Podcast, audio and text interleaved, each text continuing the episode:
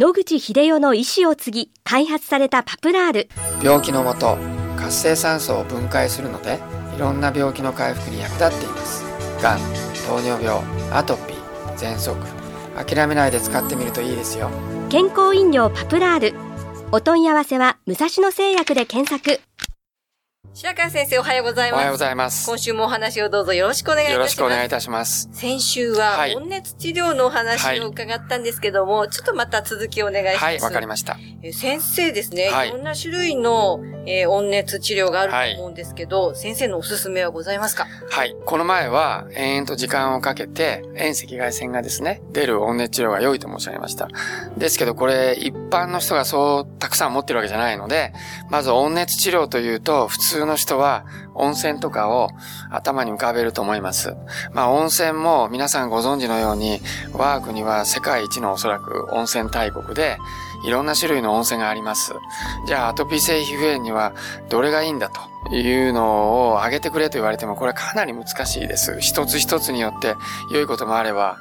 あの、マイナスの点もあるでしょうからね。ただし、私はもう別府の生まれですので、花から温泉はもういいと頭にこびりついてます。私も痒みがあったり、皮膚が弱かったりするんですけれども、もうどの温泉に入ってもですね、これで治ると、もう鼻から信じてますので、まあ、いわゆるプラセボ効果が非常に強くって、入ったら気持ちよくって、いつの間にかですね、痒みだとかですね、痛みだとかいうのがね、消えています。ですので、温泉の好きな方はですね、これとかあれとか言わずに、もう近場で温泉があれば、自分が納得いくまで、ゆっくり体力を落とさない程度に入っていただくことが非常に重要だと思います。反対に、こういう温泉が大嫌いな人もいます。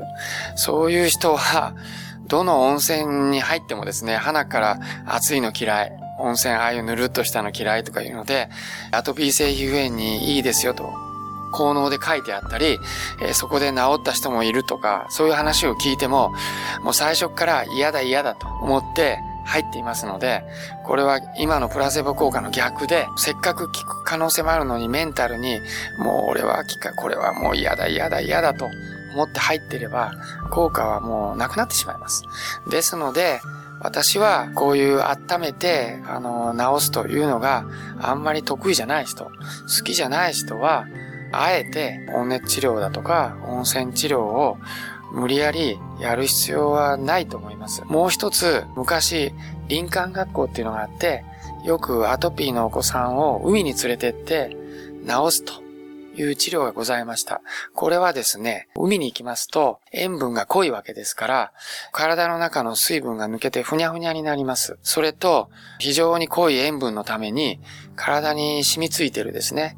ブドウ球菌とかの菌を殺します。そして、まあ、いわゆる消毒してるわけですね。だから、痒みの原因となる物質をきれいに取ってくれると。最初は、染みると思います。皮膚が乾燥してて、割れ目とかあって出血してたりすると、そこに塩水が入ってきて、ヒリヒリしてウェーンとかありますけれども、毎日毎日それを繰り返していると、今言ったように、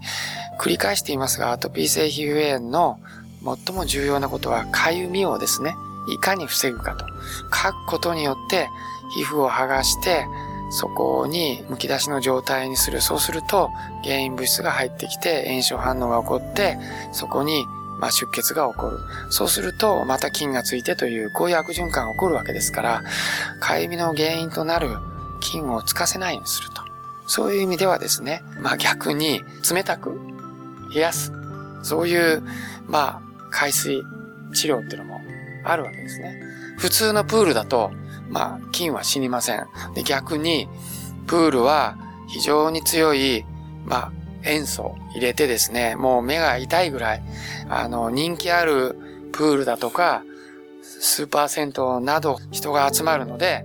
そういう病気が広まってはいけないということで、普通の場所よりも、そういう塩素の濃度を上げたりしてますので、本当に鼻にツーンと来たり、目が痛くって折れないというぐらい入ってます。そうするとこれがまた逆に刺激になって、非常に皮膚に悪い作用を及ぼします。ですので、こういうところへ行くよりは、私は海に行ってですね、最初はあの皮膚に抵抗があるかもしれませんけれども、やるという昔ながらの伝統的なね、やり方もあるので、えー冷たい方がいいというお方には、こちらでどうでしょうか？で、俺は温泉大好き、あったかいのが大好きっていう方は、温泉に行って、えー、使って、まあ今言ったような治療をしていただくとか、あるいは遠赤外線の出る岩盤浴、当板浴、あるいは温熱マットで治療していただくっていうように、まあ、あったかい方が好きな人と、冷たい方が好きな人、自分の好みによって、それを、まあ、調節させていただくというのがよろしいんじゃないかと思います。はい。先生、あの、今とても暑い毎日なんですけれども、はい、常日頃エアコンがかかっていると思うんです。はい、その影響ってありますでしょうか？あもちろんあると思います。ただし、昔は私どももエアコン絶対つけるなと言ってたんですけども、年々温度が上がってきてですね、昔は33度、4度ぐらいでしたから、エアコンつけなくても耐えきれたと思うんです。ですけど、今、もう5度、6度を超えてきましたので、これをやっていると脱水になってしまって、ただでさえあの、乾燥肌のアトピー性皮膚炎の方は、その後が余計しんどくなると思います。したがって、